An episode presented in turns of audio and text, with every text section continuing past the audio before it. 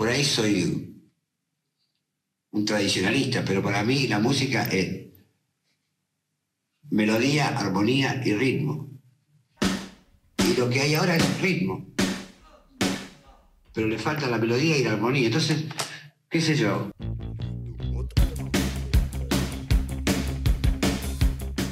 ¿Cómo se crea la música? ¿Es un talento reservado solo para almas iluminadas? ¿Un momento mágico y espontáneo de inspiración?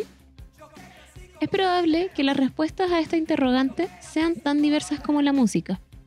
Y es que pese a las fórmulas, el arte de escribir canciones resulta ser un ejercicio tan íntimo como personal. Ya en 2002, Charlie García se lanzaba contra los creadores que apoyaban su trabajo en máquinas y softwares. Los discos se hacen como si fueran... Es una oficina. Tic, tic, tic, tic, tic, tic, Y la batería la saco de este disco. A la música mucho no le hace bien. Mientras que en el 2020 la Sociedad Americana de Compositores proclamaba a Bad Bunny como el mejor del rubro. mi premio de compositor, pero es que ya nadie compone ninguna. Esta gente escribe en sus canciones o no se emocionen. Pero independientemente de los cuestionables factores comerciales que influyen en la entrega de premios, lo de Benito nos plantea ideas.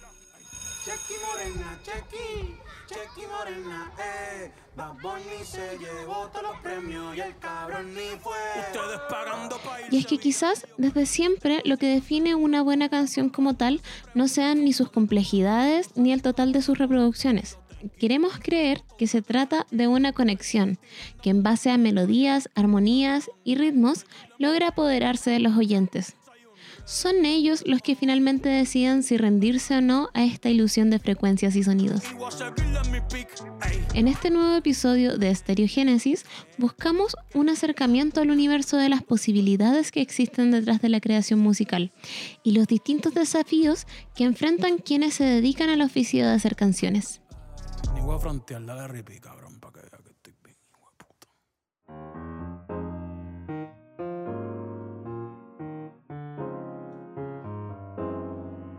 Academia dice que la composición musical es un proceso que busca la selección y diseño de líneas melódicas, patrones rítmicos y estructuras armónicas que en conjunto sean funcionales. Sin embargo, los caminos para crear difícilmente suelen seguir reglas o conductos regulares, y así como los estilos y timbres, las maneras de componer pueden adaptarse arraigadamente a la personalidad e historia personal de cada artista.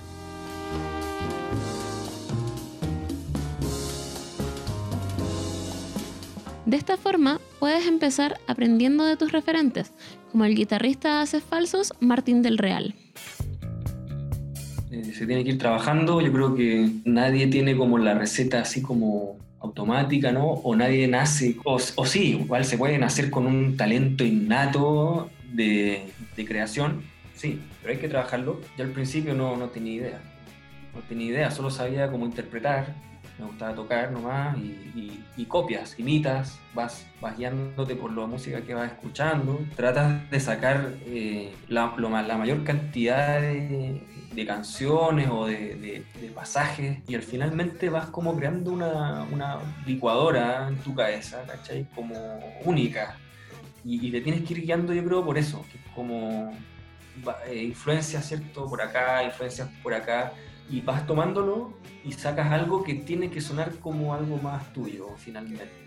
De hecho, eso es lo que más cuesta. ¿eh? Puedes dejarte llevar y seguir tu instinto, como lo descubrió la cantautora Camila Moreno.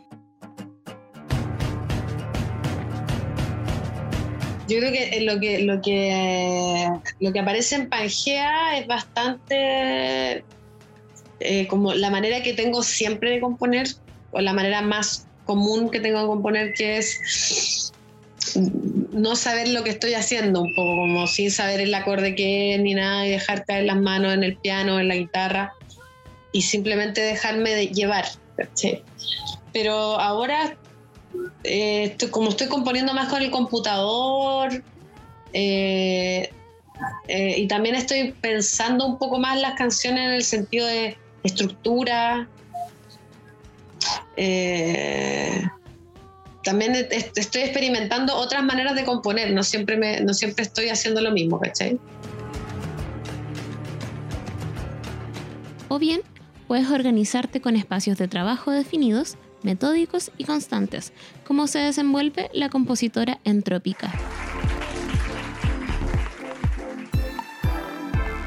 Mira, la verdad es como una cuestión súper, no sé, como espontánea, ¿cachai? O sea, yo, o sea, yo como que la verdad no, no, no tengo inspiración, no sé lo que es eso, no sé, no, no, no, no sé cómo esas personas como que se levantan en la mitad de la noche, es como, ah, se me ocurrió una melodía, es tan bacán, la voy a grabar porque es muy importante.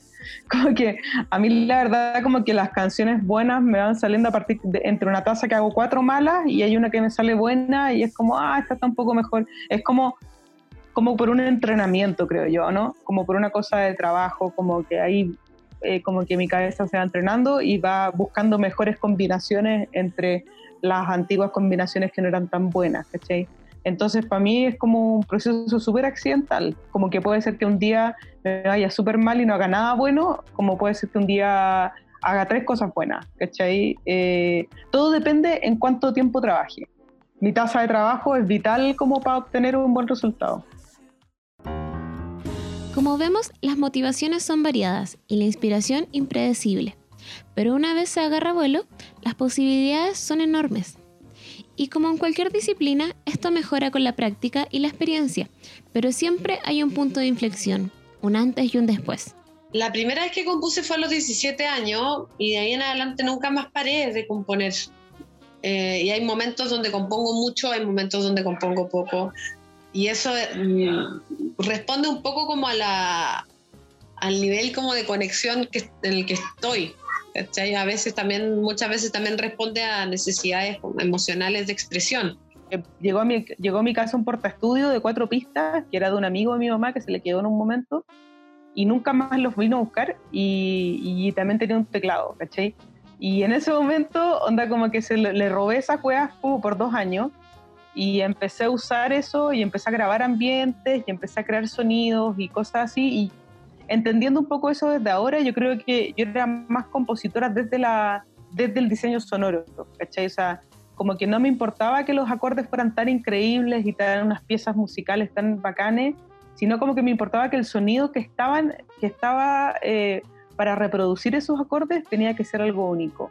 Yo creo que ahí fue como en, en el momento en el que yo como que empecé a entender que, que lo que quería hacer o, lo que, o las cosas que quería componer tenían más que ver como cómo sonaban, en, en qué cosa, más que en, en, en qué como armadura estaba compuesto o qué, o, o qué progresión de acordes tenía, ¿cachai? Como que para mí las progresiones de acordes no tengo idea qué estoy tocando hasta que me ponga a analizar lo que estoy tocando. Y una vez se le logra agarrar el ritmo a esto de traer ideas al mundo, podemos empezar a elaborar métodos y, ¿por qué no?, rituales de composición. Ponte tú hace poco, cuando hicimos los últimos discos, el tacto bueno, y el chocadito por el otro lado, eh, me pasó que me, me, iba solo a la sala de ensayo, eh, como un retiro, ¿cachai? Solo de 10 de la mañana a 6 de la tarde, porque disponía de ese tiempo. Almorzaba todo ahí mismo, hasta sacar una canción al día, ¿cachai? O una pro, proto canción. Y cuando me puse esa idea fija en la cabeza, pude hacer cinco, no sé, en una semana, en dos semanas, ¿cachai? Pero lo, lo, más peludo es poder costearte ese tiempo de creación. Antiguamente, eh, como en mi primer, segundo, tercer disco, solía eh, tener mucha letra cada track, ¿cachai? Tener mucha letra, que el y, y, y, los tracks no descansan de la letra. Entonces, con el tiempo he aprendido un poco a limpiar eso y de repente dejar espacios más libres. También he, he aprendido que la, también a hacer canciones que no tengan estructuras tradicionales, ¿cachai? Y, y, bueno, sobre todo el disco que hice ahora tiene mucho de eso, ¿cachai? Como un juego de estructura. Y siento que eso es una evolución, de todas formas, eh, que yo he tenido como músico, como he podido ponerme en otros escenarios y seguir haciendo cosas que a mí al parecer me convencen.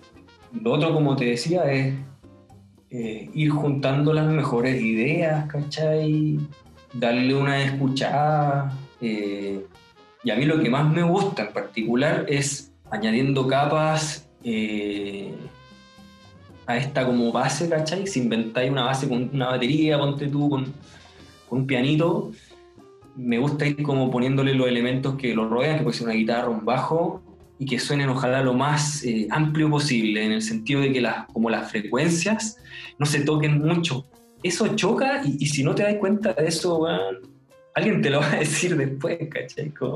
Eh, y, y por eso fue bueno tener grandes amigos y músicos que te vayan opinando también de la cuestión. Oye, mira, esa cuestión está increíble, pero ¿por qué no pasé esto?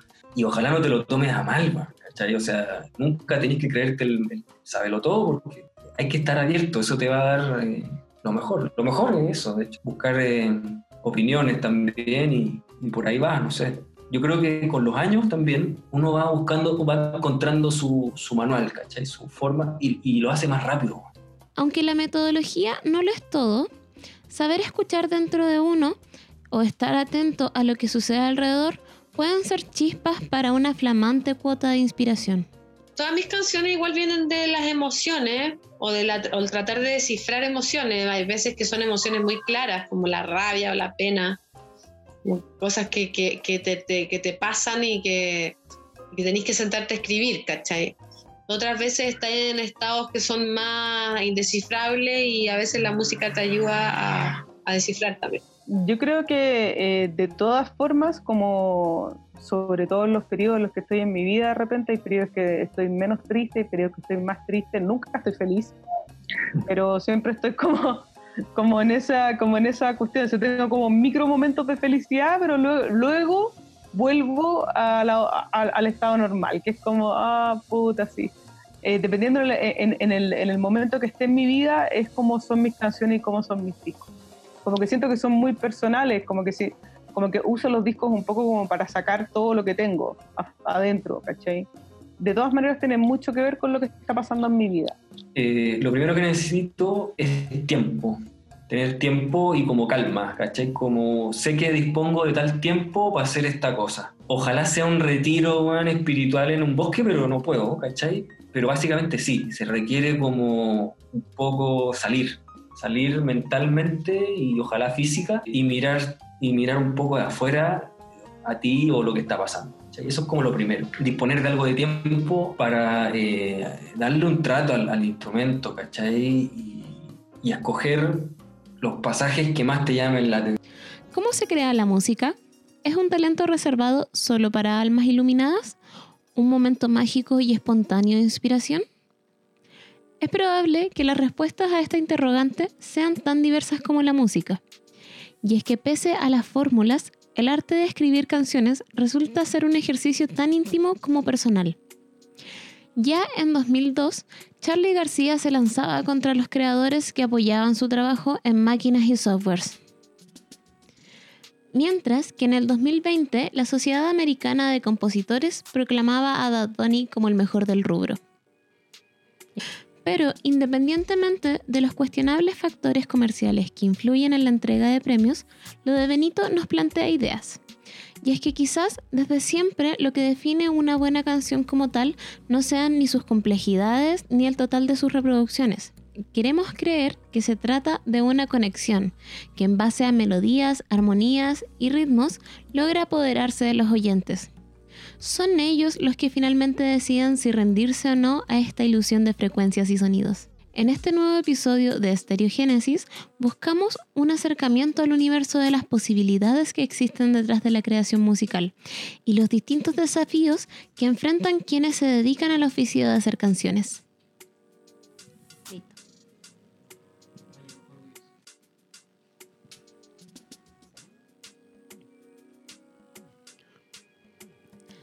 La academia dice que la composición musical es un proceso que busca la selección y diseño de líneas melódicas, patrones rítmicos y estructuras armónicas que en conjunto sean funcionales.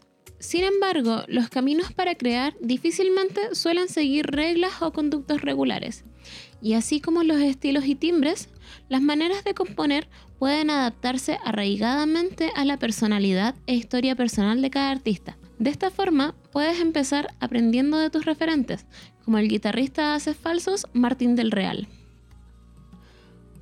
Puedes dejarte llevar y seguir tu instinto, como lo descubrió la cantautora Camila Moreno.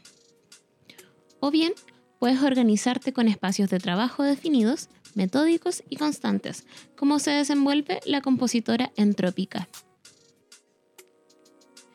Como vemos, las motivaciones son variadas y la inspiración impredecible, pero una vez se agarra vuelo, las posibilidades son enormes.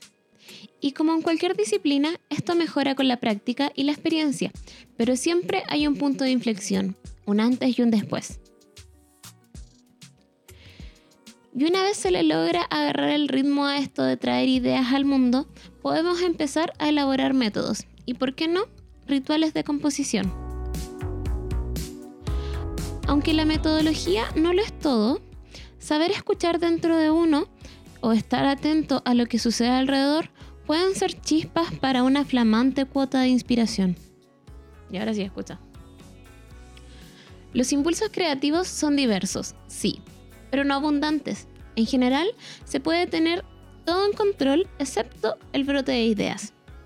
No es extraño que dentro de estos procesos, o realmente en cualquier momento, a veces inoportunos, aparezcan los temidos bloqueos creativos. Y enfrentarlos nunca es tarea fácil. El bloqueo es un verdadero enemigo para la creación, y sus consecuencias pueden ser incluso más invasivas de lo que podemos creer. Afortunadamente, no solo la música, sino que las artes en general tienden a desarrollarse en... Afortunadamente, no solo la música, sino que las artes en general tienden a desarrollarse como procesos colectivos. Es por esto que incluso tratándose de los bloqueos más avasalladores, la colaboración siempre abre puertas para la creación. Es más, las canciones suelen construirse de forma grupal, ya sea en su etapa de composición o producción. Y es que dos o tres mentes piensan mejor que una.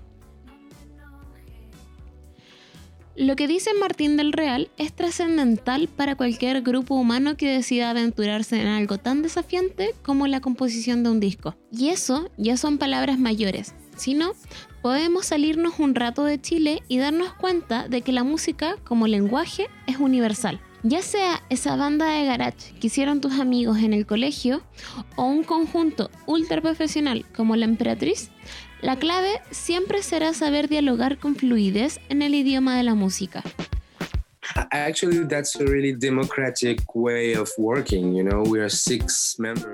Es bastante democrático. Los seis de nosotros trabajamos y traemos ideas. Usualmente trabajamos en pares. Nos dividimos y, por ejemplo, a veces trabaja el baterista y el guitarrista juntos. Otras, el tecladista trabaja con la voz o aborda ideas nuevas con el bajista.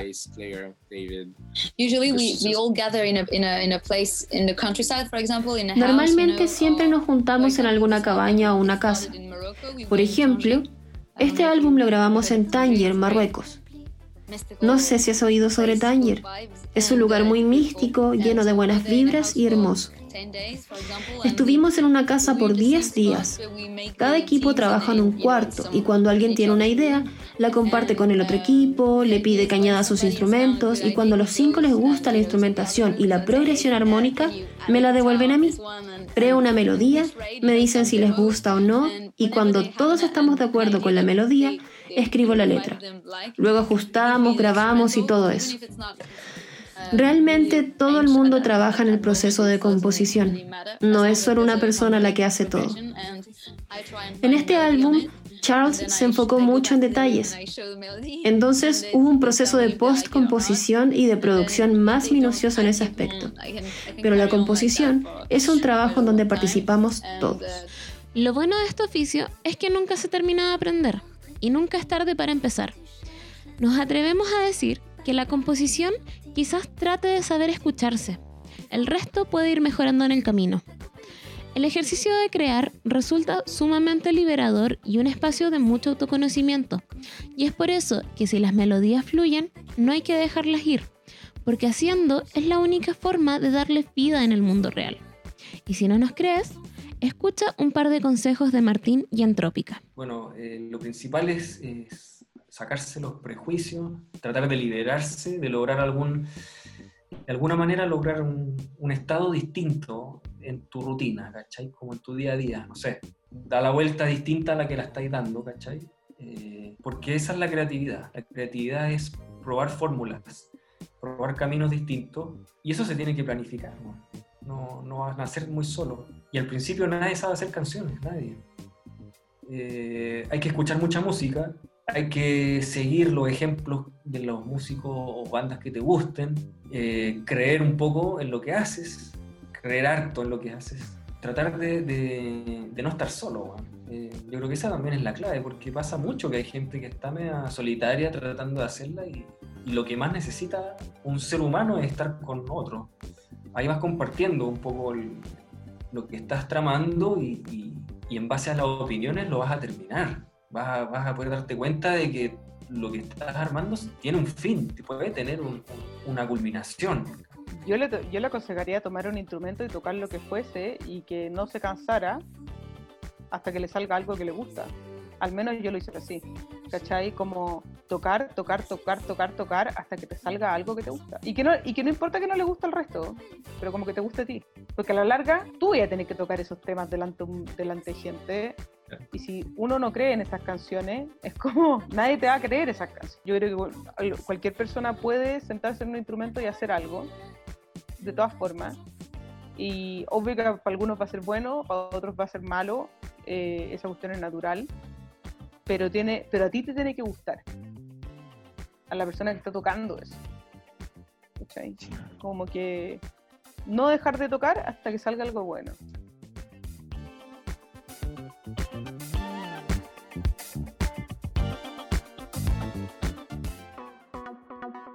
Escuchaste Estereogénesis, un podcast de cancha general. Si quieres sumergirte en el hermoso mundo colaborativo de la música, te recomendamos escuchar los otros capítulos que tenemos en el canal o en canchageneral.com. Estereogénesis de Cancha General es un trabajo curado y presentado a ustedes gracias a Sebastián Fitzgerald en producción, Fabián Alfaro en guion, montaje y trabajo editorial, Sofía Guaico en arte y diseño, Camilo Pérez en cobertura periodística y Alessandra Altamirano quien les habla en la locución. Si te gustó lo que oíste, considera compartir este podcast con tus amigas, amigues y amigos. Hasta pronto.